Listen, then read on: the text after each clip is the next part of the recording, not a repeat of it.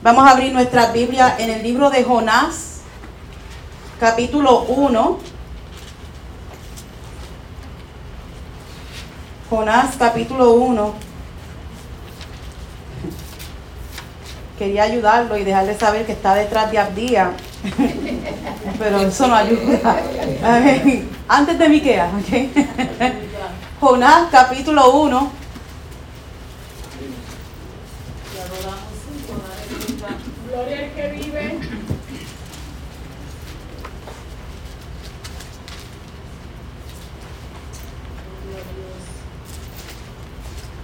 Amén. Vamos a estar leyendo de los versículos 1 al 4. Amén. Amén. Y dice la palabra del Señor en el nombre del Padre, del Hijo y del Espíritu Santo. Amén. Vino palabra de Jehová a Jonás, hijo de Amitai, diciendo, levántate y ve a Nínive, aquella gran ciudad, y pregona contra ella, porque ha subido su maldad delante de mí. Y Jonás se levantó para huir de la presencia de Jehová a Tarsis, y descendió a Jope y halló una nave que partía para Tarsis. Y pagando su pasaje, entró en ella para irse con ellos a Tarsis, lejos de la presencia de Jehová. Pero Jehová hizo levantar un gran viento en el mar y hubo en el mar una tempestad tan grande que se pensó que se partiría la nave. Amén. Lo voy a dejar hasta ahí por ahora. Amén. Que el Señor añada bendición a su palabra. Amén. Pueden tomar asiento. Aleluya. Gloria a Dios. Aleluya. Gloria a Dios. Aleluya. Y en esta, en esta tarde, amén, voy a estar predicando bajo el tema Evita el castigo. Amén. Gloria al Señor. Evita el castigo. Y en esta tarde quisiera comenzar hablando acerca de la obstinación. ¿Ok? Obstinación. Stubbornness. ¿Ok? La obstinación eh, se define como mantenimiento excesivamente firme de una idea, intención u opinión, generalmente poco acertada, sin tener en cuenta otra posibilidad. O sea, una persona obstinada es alguien que no cede, ¿verdad? Que, que, se niega a ceder, alguien que no obedece, alguien que, que, no o cumple, ¿verdad? Por sus propias opiniones.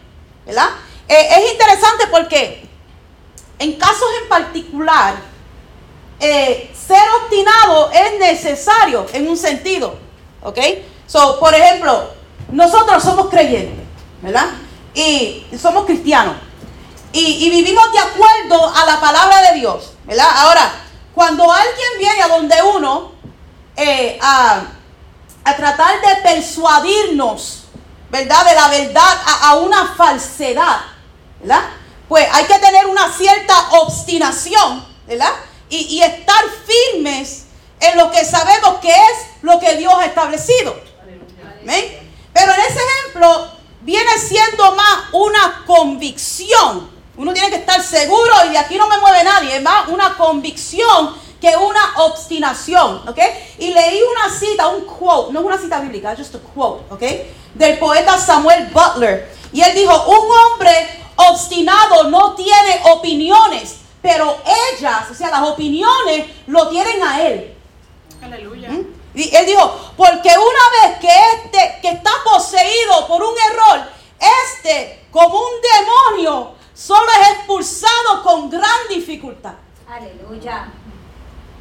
Para sacar a alguien de una, una persona que es obstinada, stubborn, terca, para hacerlo cambiar de opinión, es como reprender un demonio que no se quiere ir.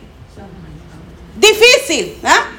O sea, cuando alguien es obstinado, cuando alguien es terco, no quiere dar su brazo a torcer por nada, aunque esté mal, aunque uno le compruebe, aunque esté mal. Mm, mm es difícil que cambie de opinión o acepte corrección. Y eso es un problema. Es un problema. Dice Proverbios capítulo 28, versículo o verso 14. Bienaventurado el hombre que siempre teme a Dios, mas el que endurece su corazón caerá en el mal. La persona obstinada tiende a caer en el mal. Aleluya. Amén. Para resumir un poco, ¿verdad? La obstinación en la Biblia es la terquedad, rebeldía y soberbia de quienes se niegan a seguir el camino de Dios. Amén. El obstinado es de mente cerrada. Aleluya. Sí. Como dicen, más cerrado que un huevo, así, cerrado. Un huevo, uno, no- uno tiene que romperlo. ¿ah? Así, cerrado. La- De mente. Es la de mente cerrada. No, que no permite la entrada del Espíritu Santo en su corazón y se niega a ver la verdad. Aleluya. Es un problema. Ser obstinado es un problema. ¿ah? Y es bueno tener una posición firme ante lo que es correcto. Como dije, es bueno tener una convicción, una posición firme, ¿verdad? Ante lo correcto. Cambiar de parecer, especialmente en asuntos tan vitales como la obediencia a Dios, no lleva a nada bueno. Amén. La obstinación, hermano, también nos separa de Dios. Porque nos hace negarnos a buscar su voluntad o escuchar su palabra. Porque cuando es uno obstinado, ¿verdad? Dice la, dice la palabra, ¿verdad? Que la palabra de Dios es como una espada de dos filos, ¿verdad? Que traspasa el corazón. Entonces, alguien que es obstinado, mm, mm, aunque me traspasó, no. Aunque lo cortó, no. Y eso te va alejando de Dios, ¿verdad? En cambio, ¿verdad? Una persona obstinada, en cambio, insistimos en seguir, en seguir su propio camino sin importar las consecuencias. Aunque Dios le advierta de las cosas, aunque Dios le hable, no, yo voy a seguir haciendo lo que yo estoy haciendo, no importa las consecuencias. A lo mejor no lo digan, a lo mejor no lo quieran admitir, pero con sus acciones eso es lo que están demostrando. Aleluya. Amén. ¿Sabe, hermano? La obstinación es un síntoma del orgullo. Did you know that? Think about it. La obstinación es un síntoma del orgullo. It's awesome. ¿eh? Okay, ¿Verdad? Proviene del orgullo. ¿Verdad? Por lo tanto, es un problema espiritual. Aleluya. Una vez uno piensa, "Ah, es que yo soy así, es que yo nací así, es que, es que, es que yo soy... mm, mm, mm, mm, ah, ah". Eso es un problema espiritual. Y el hecho de que tú digas que yo soy así es, es prueba de la obstinación. Es prueba de este problema espiritual que tiene. Mira, Proverbios capítulo 16, verso 5 dice, abominación es a Jehová todo altivo de corazón. El orgulloso. ¿Ah? Mira, y dice, ciertamente no quedará impune. Impune para los que son eh, Spanish challenged. ¿Ok? Impune significa que no recibe castigo. Dice, no quedará impune. O sea que Dios castiga al orgulloso. No quedará sin castigo. Espérate que la pela viene. Yes. Dice Proverbios 16, 18, dice, antes del quebrantamiento es la soberbia. Aleluya. Y antes de la caída, la altivez de espíritu. Dios tiene un grave problema con los orgullosos. ¿Tú eres orgulloso? Just wait. Santo Dios. Que por ahí viene el castigo. Porque Dios tiene un grave problema con el orgullo. Amén. ¿Y por qué traigo esto, hermano? Porque a veces hay cosas que Dios nos manda hacer. Cosas incómodas. To- Todo, lo que Dios nos manda hacer no, no, es, no es, ay, qué, qué bueno, qué bien, yay. No. Hay veces que Dios nos manda hacer cosas incómodas, cosas difíciles, cosas amargas. Aleluya. Ah, que uno no quiere hacer, pero son necesarias para nuestro crecimiento espiritual. ¿Mm? Que Dios nos manda a hacer o la palabra nos amonesta a hacer, pero nos negamos a hacer lo que Dios demanda de nosotros por ser obstinados. Porque no quiere dar tu brazo a torcer. Aleluya. Amén. Y quiero hablar de Jonás un momento. quiero usarlo a él como ejemplo de lo que estoy hablando en esta tarde, ¿ok? Y creo que muchos de nosotros estamos familiarizados con la historia, ¿verdad? De Jonás, ya que tiene un evento único y memorable, ¿verdad? We all know what happened to Jonah. He didn't have a good time, ¿ok? ¿Verdad?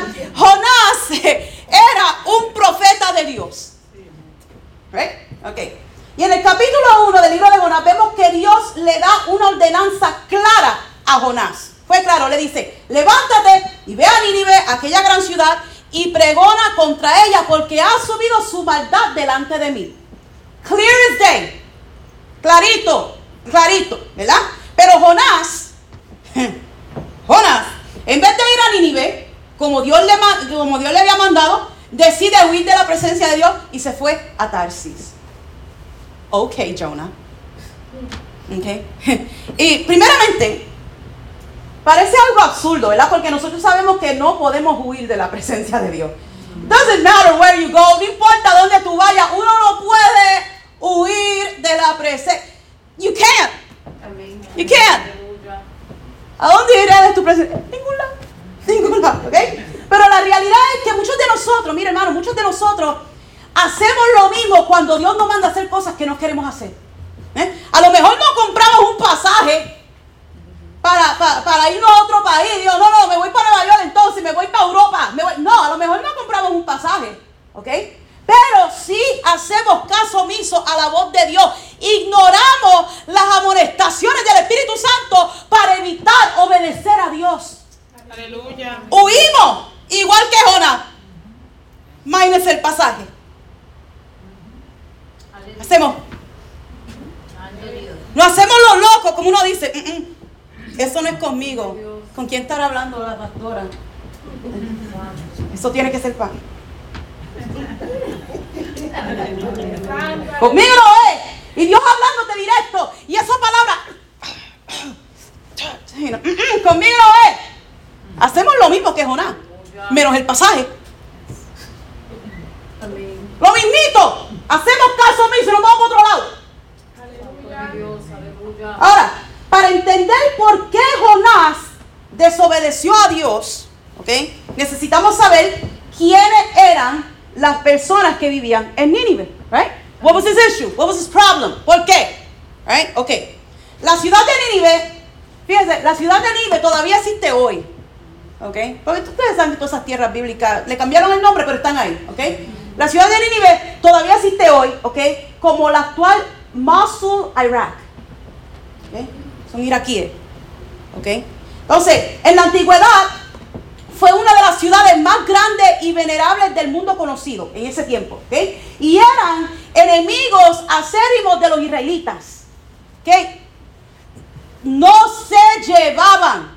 ¿ok? Porque stuff happened. ¿ok? Mira, Nínive fue una de las ciudades más grandes del imperio asirio. Y antes de la historia de, de, Jonás, Dios mismo había puesto a los asirios en contra de los israelitas para castigarlos por haberse apartado de su palabra.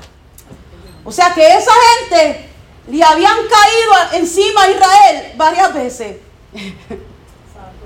Entonces los israelitas pues tenían animosidad con esa gente. Por tanto, porque le quemaron esto, le, mataron a esta gente, le, le, hicieron lo otro, ¿verdad? Tenían ese problema con esta gente porque Dios, pero mira, mira, mira el detalle ahí, Dios los había usado a ellos. Santo Dios. En el pasado para castigar a Israel por su desobediencia. ¿Eh? Porque a veces uno no quiere, uno no quiere ir al grano de las cosas. Uno, ay bendito, pero qué malos son conmigo y sin saber, sin tomar la responsabilidad de que esto nos pasó a nosotros porque nosotros no estábamos escuchando la voz de Dios. Porque queremos echarle la culpa a la gente, esa gente son tan malas, pero nunca queremos reconocer de qué patita estamos cogiendo nosotros. ¿Verdad? Y miren, los asirios saquearon ciudades y se llevaron a los supervivientes como esclavos. ¿okay? Basta decir que las heridas de ese conflicto todavía se sentían profundamente. Antes, tú sabes que el abuelo se lo dijo al hijo y el hijo se lo dijo al nieto y por ahí sigue. Y eso hace, esa gente son más malas que el gas. Horrible. Horrible esa gente. pero no quieren admitir su falta y que por, por la cual Dios los usó a ellos para castigarlos. Imagínense el rencor de cientos de miles de personas. They had serious beef. ¿Ok? Y es bastante comprensible, ¿verdad? A un, a un cierto punto es comprensible porque Jonás tendría tanta amargura. De todos los países que Dios me puede decir, todas las naciones que Dios me puede decir que yo le vaya a predicar, no. Tiene que ser los de Nínive. Si fuera cualquier otra nación, con mucho gusto yo ya, pero no. Tiene que ser los de Nínive. Doesn't that sound like us sometimes? ¿Verdad? Que Dios le dice, mira, dale una palabra a ese compañero tuyo de trabajo. Ese compañero, tú sabes que él me robó el almuerzo de la nevera la semana pasada. He stole my lunch. a ese, ese pillo, no. ¿Verdad? Somos así. Yo le hablo a cualquier otro, pero a ese, el que me robó la soda, que yo la estaba poniendo ahí porque tenía una sed, cuando tenía sed, que fui a buscar la soda, yo la vi en el escritorio de él, a ese yo no le voy a hablar. Esa era mi soda, era la única Coca-Cola que había ahí. Ese no. You're just like Jonah. ¿Eh? O sea, que cuando Dios le dice a Jonás, vete a predicarles a los de Nínive, me imagino que Jonás dijo entre sí, prefiero morir que predicarle a esa gente. Y sabe, sabe hermano, eso no son actitudes de un profeta de Dios. Eso no son actitudes, vamos a ponerlo así, de un cristiano. Bueno, yo- es, que, es que yo lo sé, es que lo presiento, la actitud de Jonás. ¿Ah? ¿Y por qué digo eso? Mira, porque dice el versículo 5 del primer capítulo del libro de Jonás, dice que cuando se desató la tormenta, ¿verdad? Se montó en el barco, voy para Tarsi, olvídate de Nínive, whatever, ¿verdad? Él dice, no, mire, se desató la tormenta, ¿verdad? Jonás se fue abajo, abajo, al interior del barco, a dormir. Así para ponerlo bien plain, se chavetó. Se fue para abajo a dormir. En una tor Celo. Mire, hermano, yo he dormido en huracanes. ¿Ok? Yo lo admito. Pero una cosa que yo jamás podría hacer es dormir en un barco en plena tormenta. Have you seen those videos on YouTube? Que cuando está el crucero, y tú ves las mesas ra, pa, y va ra, pa, para el otro lado y la gente agarrándose de los de los pilares del barco y se suelta y siguen por ahí para abajo. It's funny because you're not there. Da gracia porque tú no estás montado en ese barco en el momento, right? Pero si yo sé que yo fuera la que estoy agarrada tratando de preservarme la vida en ese pilar del crucero y yo me suelto y por ahí voy para abajo, yo no me estoy riéndome en ese momento. ¿ok? Ni tampoco voy a ir al cuarto a dormir. Lo que puedo hacer es ir a buscarme el salvavidas. Por si las moscas. ¿Eh? Pero mira ahora, se fue abajo a dormir. ¿Ok? Como dije anteriormente, la obstinación nos hace seguir nuestro propio camino sin importar las consecuencias. Amén, aleluya. Santo Dios. Mm, él era bien obstinado. Estaba, I'm not budging. No, yo no voy para allá. Se venga este bote abajo completo. Yo no voy para allá. Voy a ir a dormir, aunque no pueda dormir, me voy a hacer el dormido. Pues yo sé que él no, te- él no podía dormir. No hay quien me diga que dijo, ay, yo me acuesto a dormir, no problem. Y lo punto, pum. Que no se puede, no se puede. Y la actitud de Jonás me indica que él pensaba, si me muero en este barco, pues me muero. Pero ir a predicar a esa gente, yo no voy a ir. I'm not going to do anything about this. I'd rather drown. Mejor me ahogo aquí en alta mar. La obstinación motivada por el orgullo. Esa es la obstinación motivada por el orgullo. Me imagino ahora diciendo, con todo lo que esta gente le hizo a mi pueblo, jamás yo voy a ir. El orgullo, la obstinación motivada por el orgullo. ¿Y cuántos de nosotros hemos tomado esa actitud con personas que, que nos han herido en el pasado? Esa pregunta. ¿ah? ¿Cuántos de nosotros hemos hecho caso omiso a la voz de Dios por tal de no humillarnos ante personas que nos hicieron algún daño? ¿Ya? ¿Verdad? ¿Cuántos de nosotros Dios nos ha mandado a perdonar, pero decimos en nuestros corazones, jamás le voy a dar la satisfacción a esa persona, jamás me voy a humillar ante esa persona? Aleluya. Hermano, esos son comportamientos arraigados en el orgullo. Yes. Esa obstinación nos lleva a la perdición. You can't hang on to that stuff. Especialmente cuando vinimos al Evangelio. Ah, porque parece que estamos cargando con un ancla en el corazón. Señor, mira, tienes que perdonar a, a- a- a Juan Pablo. Ah, ah. Señor, ¿por qué yo no te siento en el servicio? Porque todavía no has perdonado a Juan Pablo. No. Prefiero cargar un ancla en mi corazón que perdonar a Juan Pablo. Aleluya. Comportamiento arraigado en el orgullo. Producto del orgullo. Esa obstinación que proviene del orgullo. Amén. Por el Señor. Esa conducta, hermano, lo que trae es castigo. Ya yo le leí en los proverbios. Esa conducta lo que trae es castigo. Esa conducta lo que trae es dolor. ¿ok? Y sabes, quiero decirte, hermano, tarde o temprano, just, just know this, tarde o temprano vas a tener que hacer la voluntad de Dios, te guste o no, si valoras tu salvación. Like it or not, that's what you gotta do. Yes. A mí, mire, Jonás era tan obstinado que hasta un punto estaba dispuesto a llevarse a todos esos marineros enredados con él. Me muero yo y todo el mundo aquí. Jonás had a problem, bro. Tenía. He had a problem. Yes. ¿Sabe? Tu obstinación afecta a las personas que están a tu alrededor. A lo mejor tú piensas que no, pero sí.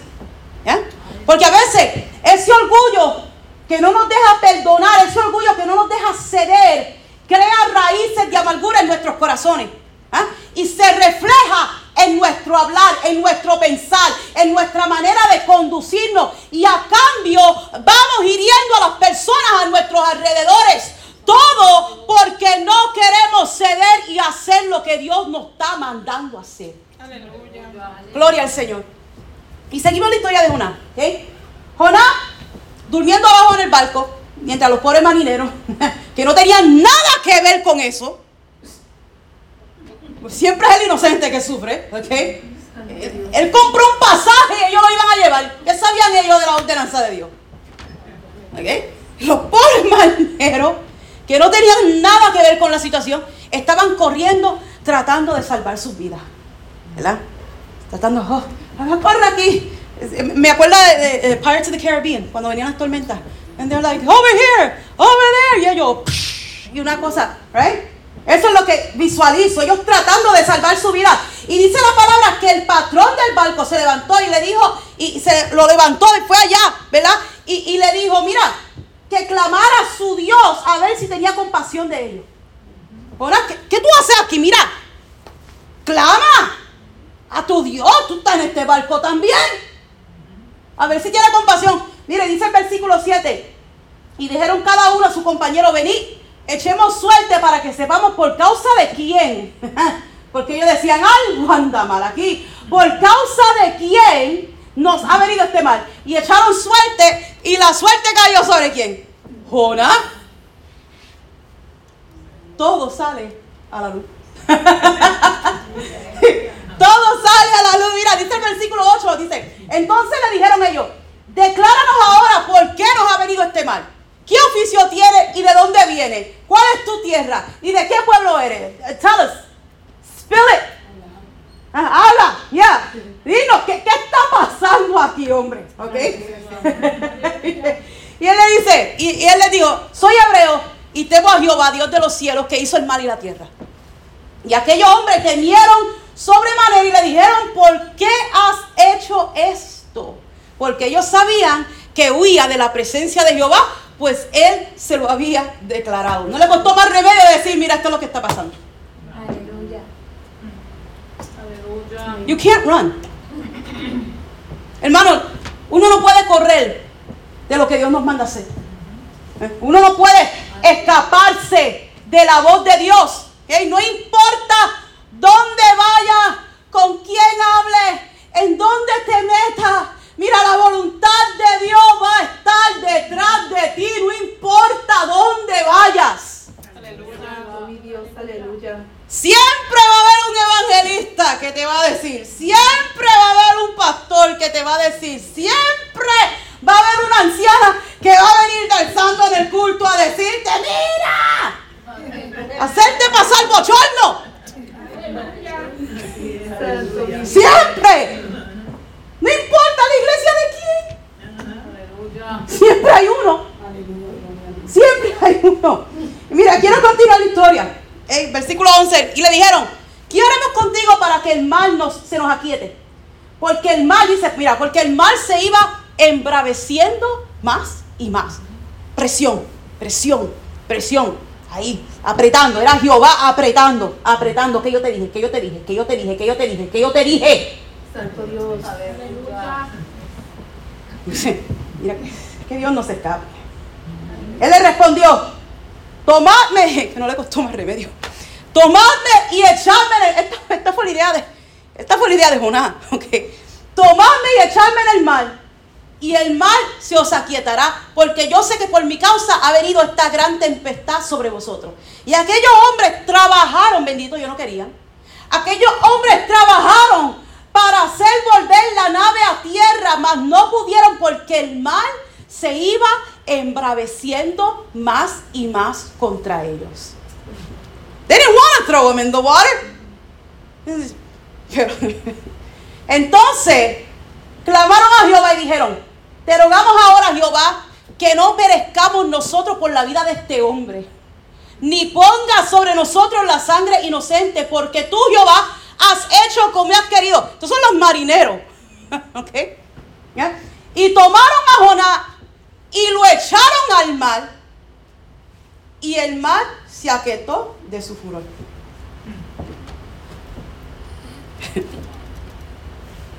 ¿Tú te, tú te imaginas ese escenario? Una, te- una tormenta terrible. Cogen a Jonás. Y eso hace. Stop it. Oh my gosh. ¿Ah? A veces, hermanos, mira, las tormentas que uno atraviesa son por causa de la desobediencia. ¿Mm? A veces las situaciones difíciles en que uno se encuentra es porque no le hiciste caso a Dios. ¿Ah?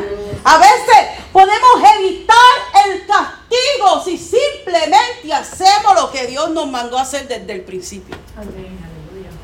No podemos evitar, mira, hay cosas, hermanos, que incomodan, hay cosas, I know there is, hay cosas difíciles, hay cosas dolorosas, pero para sanar una herida, ¿eh? a veces hay que ponerle yodo, ¿cierto o falso? O alcohol, so pica, so duele especialmente. Te ponen eso y uno ve el cielo, las estrellas y los 24 ancianos allá en el cielo. You know, whoo, you know, ¿ah? Duele, sí, duele, pero para sanar esa herida, ¿verdad? A veces correctamente, ¿verdad? Hay que ponerle yodo para que se sane correctamente y no, y no cause infección. ¿ah? A lo mejor duele ahora, pero más malo es tratar una infección. Yo trabajo en hospitales, ¿verdad? Yo trabajo para diferentes hospitales, bueno, un hospital, pero diferentes hospitales, ¿verdad? Y, y una vez uno ve esa- esas cuentas de sepsis, que cogieron una infección mientras estaban en el hospital. Vinieron para una cosa y ahí se, se puso la cosa brava porque cogieron una infección en el hospital. Por eso es que tú ves que cuando uno está en un hospital se lavan las manos 80 veces. ¿ah? Y limpian todo y vienen y limpian y, te- y viene el otro y se lava las manos y sale y viene otro y se lava las manos y se lava las manos cuando entró y se lava las manos cuando salió. Y usa ¿ah? evitando infección adentro del hospital. That's what they're doing. Y esas cuentas de sepsis son más caras. Ay, no, porque yo veo los biles. ¿ok?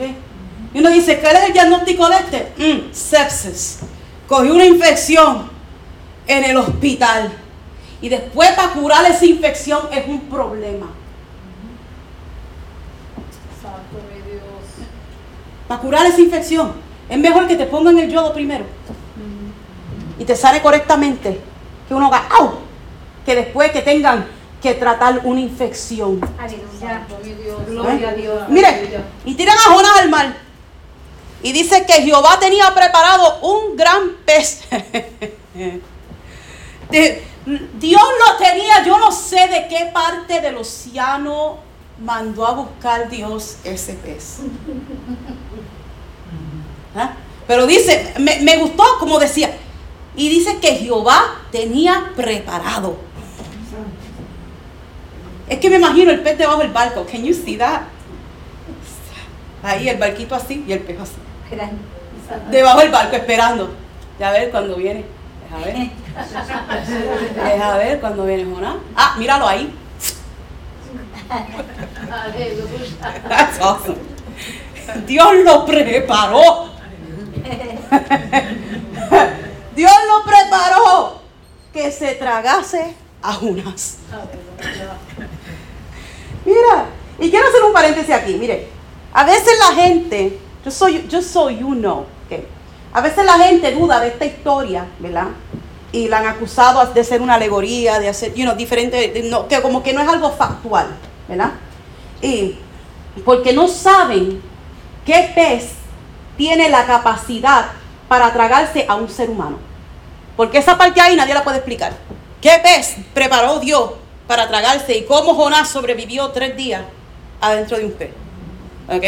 Primero, que estamos experimentando algo sobrenatural, ¿ok? Porque Dios preparó el pez. ¿ok? Segundo, I want you to know this. ¿ok? ¿Sabes que más? Esto no tiene que ver nada, más o menos, ¿ok?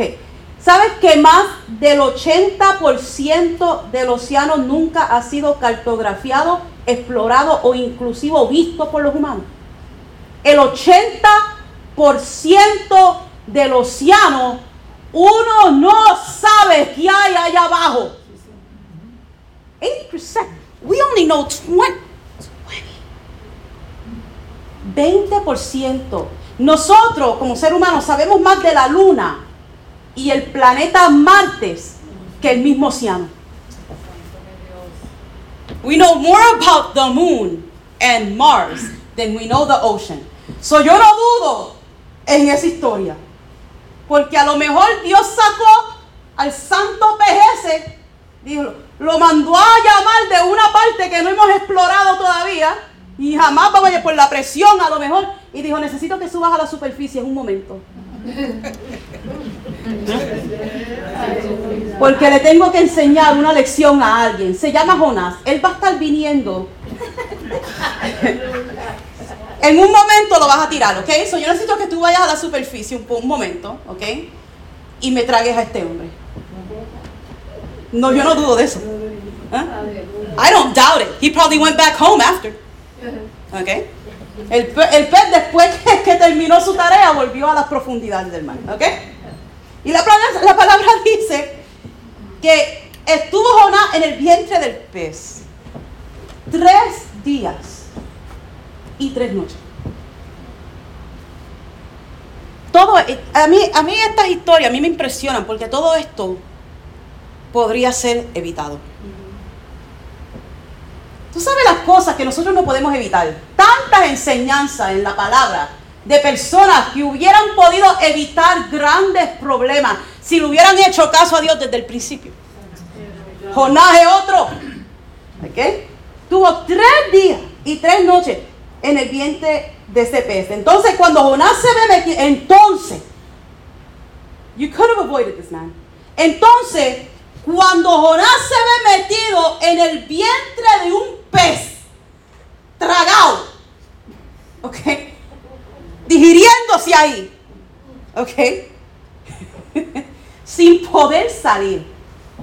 You're stuck there, ¿ok? Yo no sé qué tipo de tamaño de estómago tenía este pez. Yo no sé que, si él estaba acostado, estaba trancado. I don't know en qué posición él estaba, ¿ok? Pero estuvo ahí metido tres días, ¿ok? Después que se ve metido dentro de un pez, entonces se pone a orar.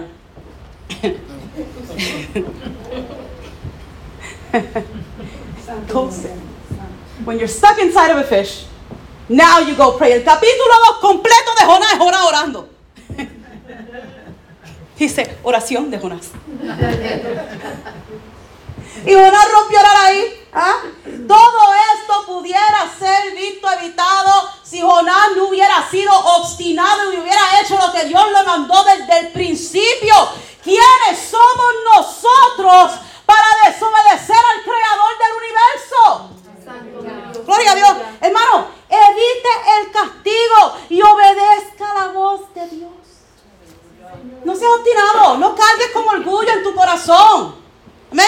Después que Jonás oró, dice que mandó Jehová al pez. O sea que Dios tenía control total de este pez. ¿ok? Por eso yo estoy segura que fue que lo mandó a buscar de una parte que no hemos llegado. ¿ok? Vino, dice que mandó Jehová al pez y vomitó a Jonás en tierra. Number one, gross. ¿ok? ¿Y sabe dónde? ¿En qué tierra?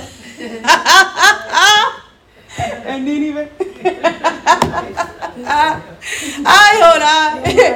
¿Y sabe lo que Dios le dijo después de esa oración y después que estaba apestado todo vómito y cuánta cosa? Le dice, levántate y ve a Nínive, aquella gran ciudad, y proclama en ella el mensaje que yo te diré.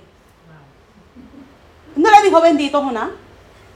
No le dijo, bendito, es ok. No, le dijo, levántate, acaba ya te traje a Nínive. Gloria a. Dios. Gloria a Dios. Ahora, entonces ahora tiene que ir Jonás, ir a predicar, todo apestoso a pescado. Because you know he smelled like fish, ¿ok? Todo apestoso a pescado, sucio, ¿ah? con hambre, porque dudo que haya comido algo adentro de la, de- la barriga del pez, ¿ok? Con hambre, cansado, porque dudo que durmió en esta. Si tú, estás, si dentro de un pez, tú no vas a dormir. Tú estás desesperado allá adentro. ¿Ok? Cansado. cuando lo pudiera haber hecho limpio, oloroso, bien comido. Maybe with an attitude, pero lo hubiera hecho. Por lo menos hubiera sido obediente. ¿ah? Lo hubiera hecho desde el principio. Hermano, no podemos correr de la voluntad de Dios. Sí, amén. Plain and simple. No podemos correr de la voluntad de Dios. A la larga vas a terminar haciendo lo que Dios te mandó hacer.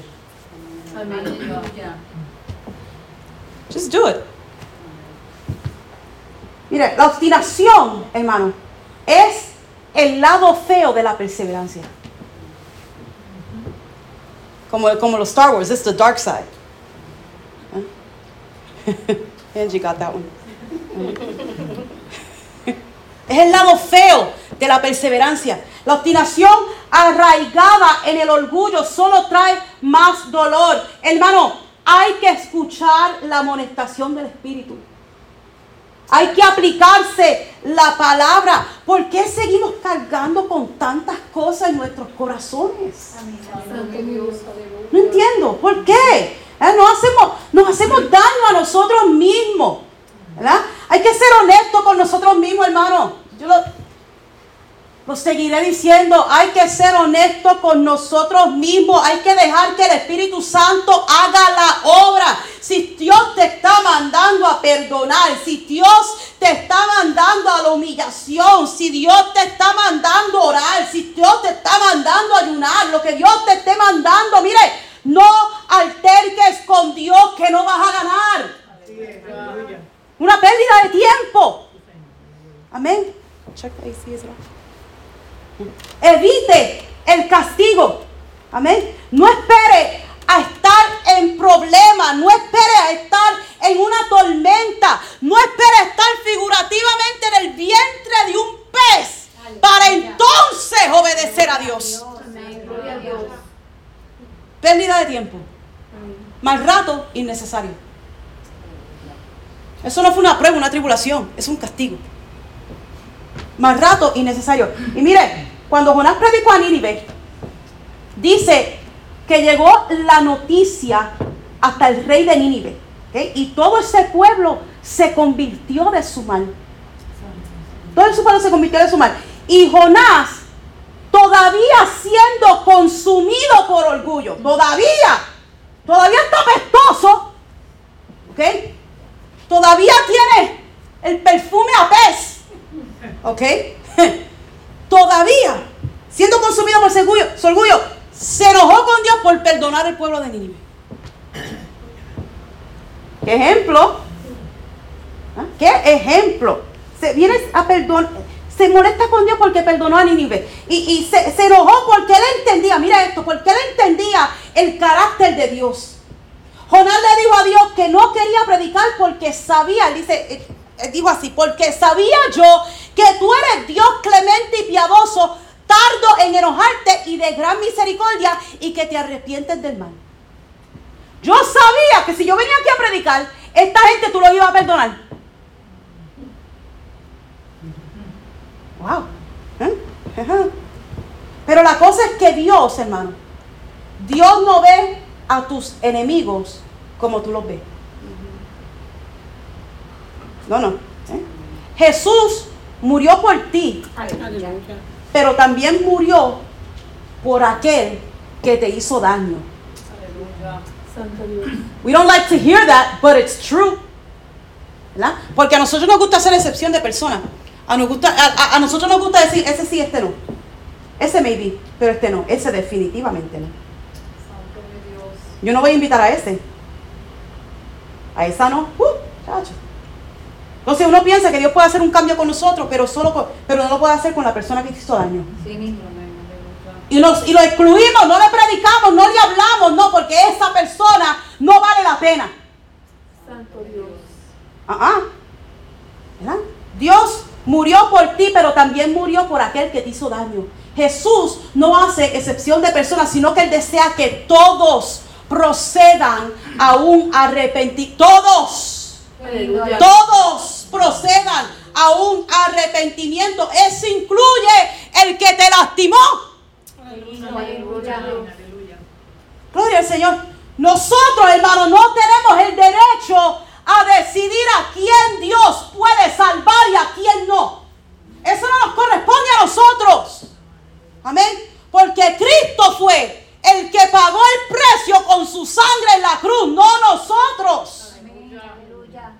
Cristo salva a quien quiere. Pero a veces, ah, ah, not him, not her. Y vamos cargando con eso. Hermano, Dios advierte, Dios habla.